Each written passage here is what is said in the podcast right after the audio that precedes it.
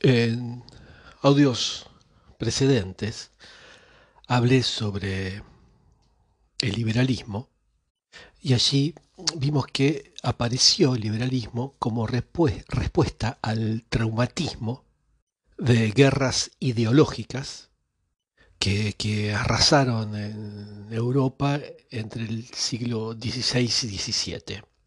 Y de cara al, a la amplitud de ese traumatismo, los filósofos liberales van a imaginar un modelo de sociedad que no llama a la virtud de los individuos que la componen. El razonamiento es el siguiente. Si es la pretensión de los hombres la de, de tener la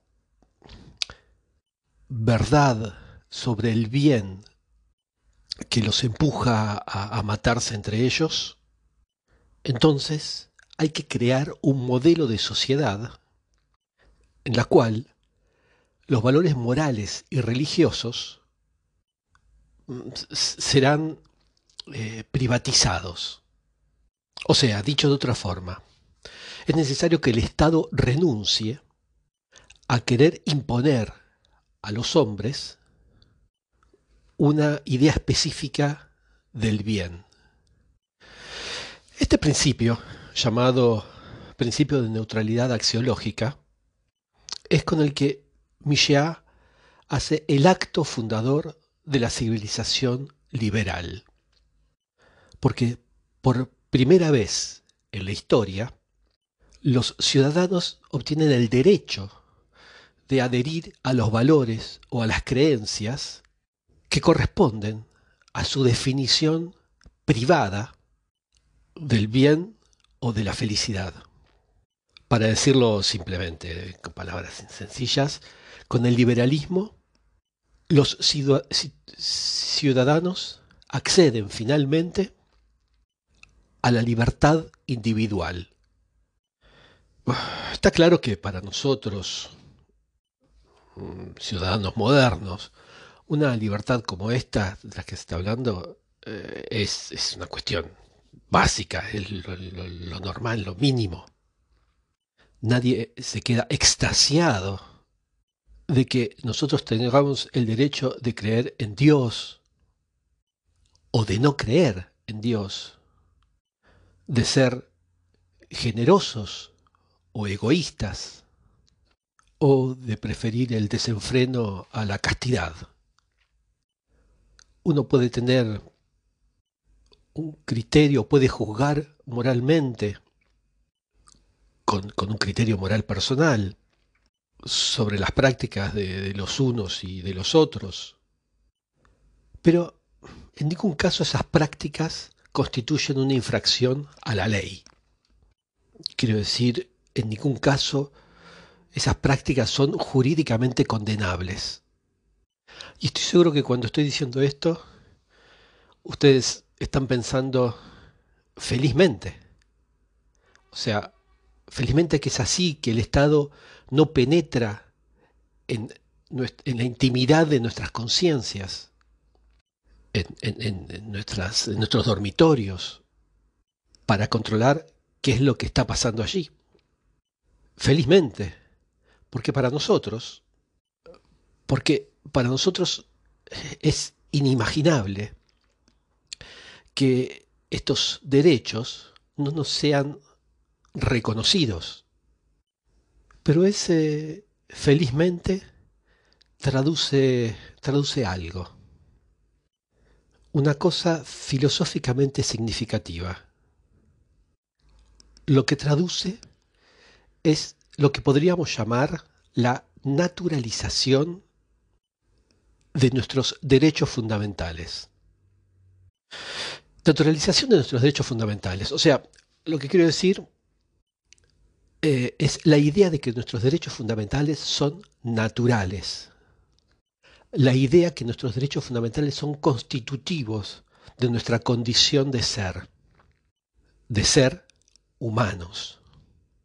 Y es justamente porque estos derechos son naturales porque no nos podrían retirar estos derechos sin retirarnos nuestro estatus de ser humano, que no reconocerlos sería reconocerse culpable del más grande de los sacrilegios.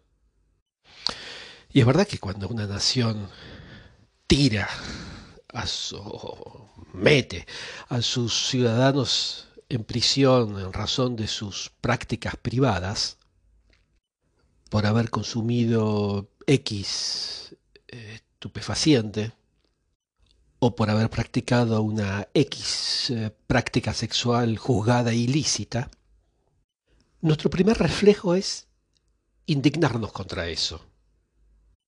Nuestro primer reflejo es ver allí la marca de una mentalidad intolerante y, por qué no, retrógrada. Retrógrada porque es intolerante. Para nosotros, occidentales modernos, la intolerancia respecto de las libertades privadas es sinónimo de eh, arcaísmo. Inversamente, nosotros asociamos la idea de progreso a la de aumentación de las libertades, aumentación, a la de aumentar las libertades. Y es totalmente lógico que asociemos la libertad al progreso, precisamente porque la sola concepción del bien, de la que nosotros reconocemos colectivamente su, su validez, es el derecho. En los audios que hablé sobre liberalismo, yo evoqué la cuestión de lo sagrado del derecho el hecho que el derecho adquirió progresivamente el carácter sagrado que anteriormente tenía los valores morales y religiosos. El liberalismo es efectivamente la desacralización de los valores morales y religiosos, al mismo tiempo que eh, que la sacralización de la libertad moral y religiosa. Al mismo tiempo, nosotros dejamos de considerar ciertos valores como, como, como sagrados y nosotros instituimos como sagrado el derecho de adherir o no a esos valores. O sea que podríamos sacar como conclusión que el derecho constituye ahora el tótem sagrado del liberalismo. Y su religión se llama el progreso. Bueno, hay que ser consciente que una tesis tan radical como, esta que, se acaba de enunciar, que acabo de decir, eh, y que necesita, evidentemente, un cierto número de precisiones. En todo caso, si quiero que, que se me entienda lo que quiero decir. Y la primera cosa a precisar es que es absolutamente necesario establecer una distinción entre el concepto de libertad y el concepto de derecho. La libertad es un objeto que eh, tuvo numerosas discusiones para determinarlo dentro de la historia, sobre todo dentro de la historia de la filosofía. Y la definición está muy lejos de ser unánime, de, que todos acuerden una. Por ejemplo, en la Grecia antigua, la libertad podía eh, definir la condición de aquel que no era esclavo y en ese sentido entonces la libertad correspondía ante todo a un estatus político, pero para los estoicos la libertad nos enviaba a, un lugar que era el de no estar sometido a nuestras pasiones. O sea, ya aquí tenemos dos definiciones muy diferentes. Y, ambas definiciones están referidas a la libertad. En la filosofía cristiana, la libertad es la capacidad de los hombres a elegir entre el bien y el mal. Eh, los animales son gobernados por su instinto y, por decirlo de una forma, no tienen otra elección que de seguir sus instintos.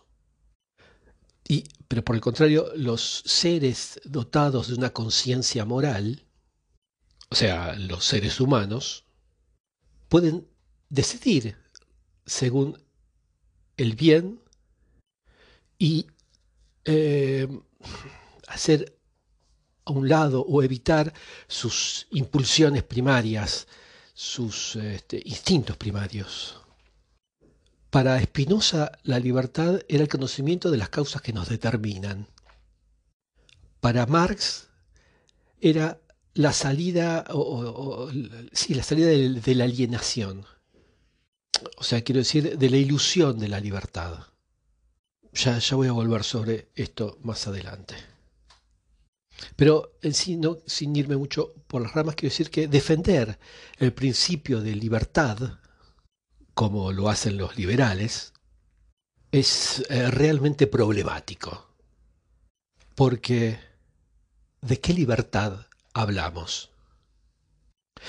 Y es por eso que, en lugar de hablar de libertad, sería muchísimo más justo de hablar de derecho. La libertad se puede discutir siempre. La libertad es, eh, una cuestión filosófica. O sea, quiero decir, está sometida a la interpretación de cada uno. Pero un derecho es objetivo.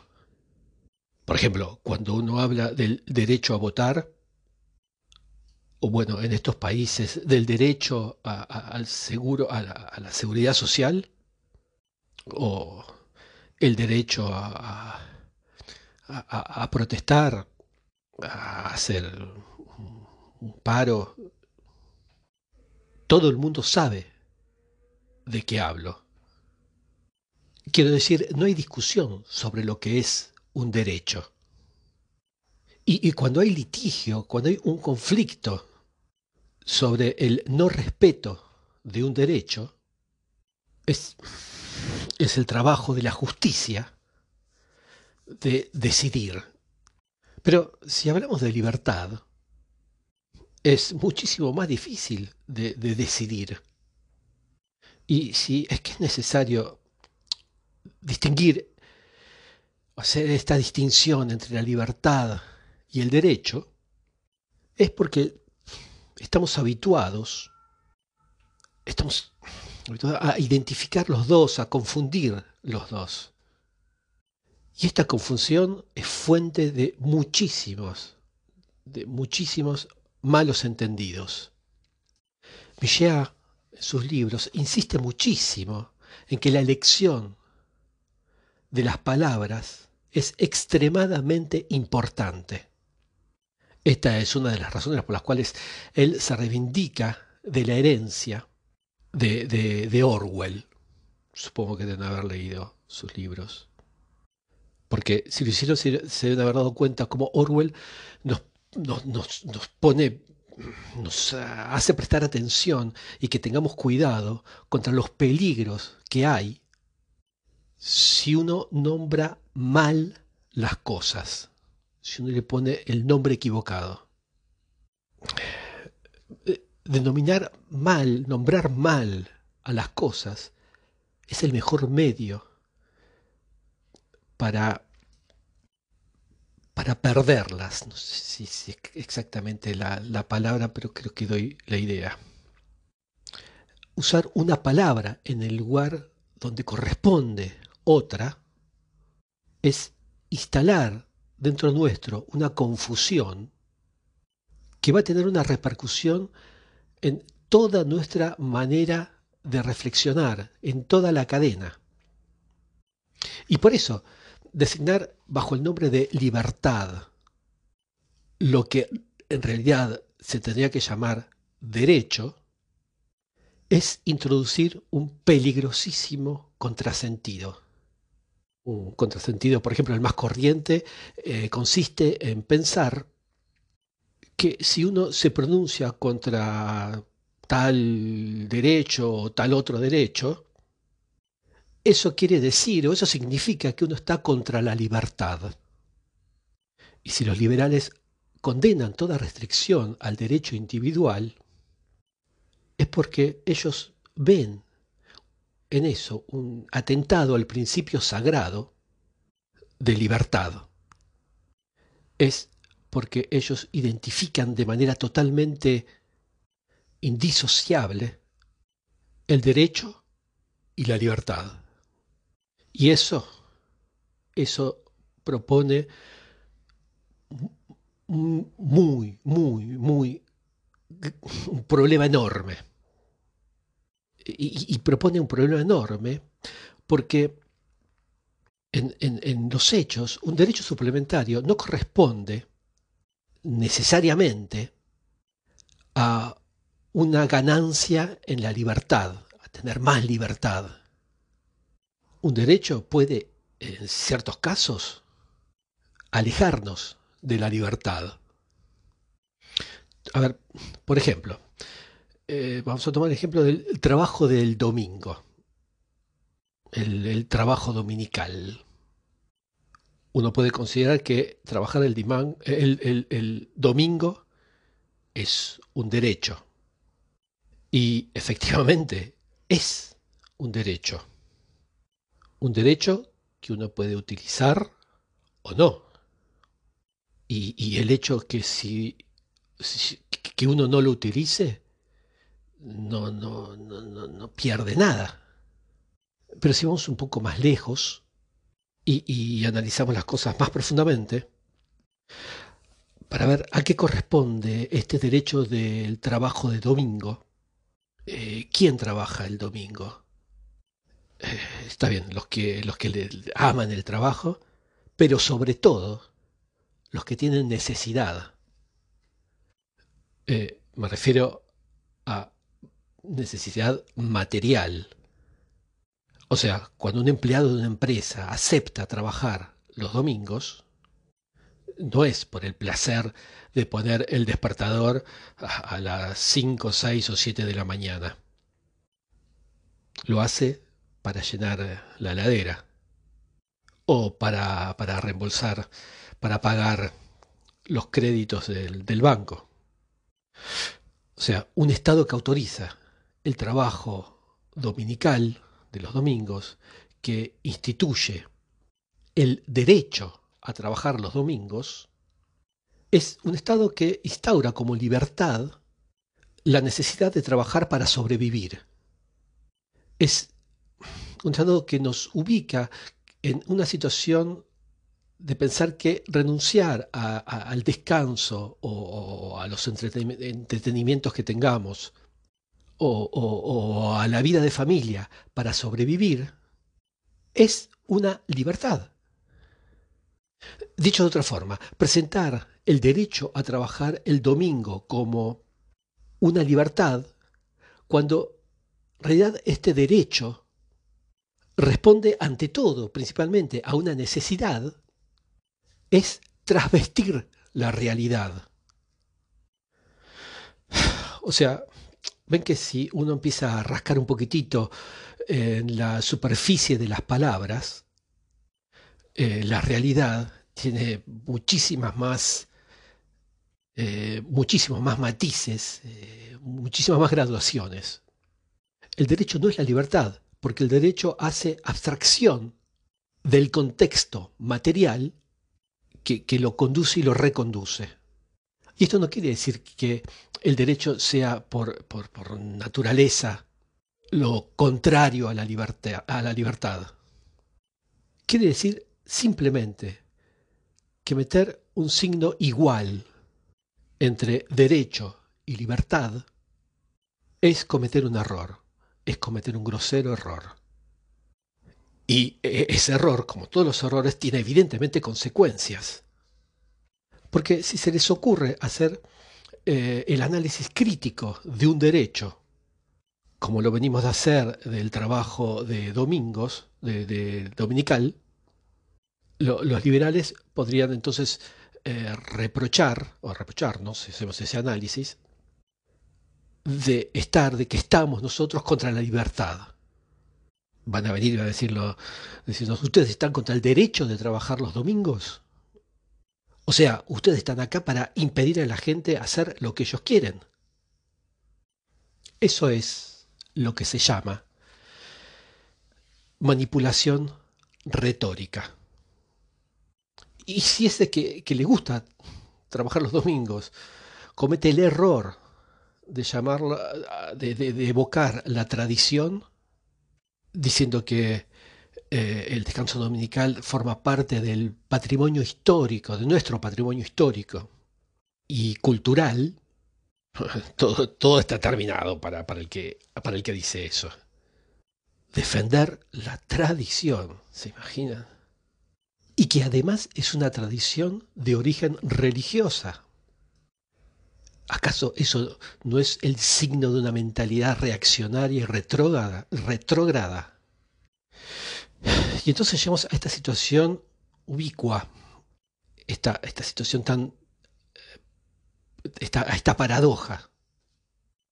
Esta paradoja que una persona, criticando el trabajo del domingo, a partir de, de un punto de vista socialista, va va a calificar de reaccionario, de retrógrado, de nostálgico, de, las horas más oscuras de nuestra historia.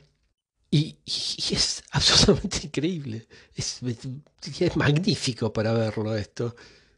Y ojo que tomé el ejemplo del trabajo de Domingo, pero hay, hoy en día sobre todo, hay infinitos ejemplos que se podrían tomar de cómo muchísima gente llamada de, izquierda o socialista,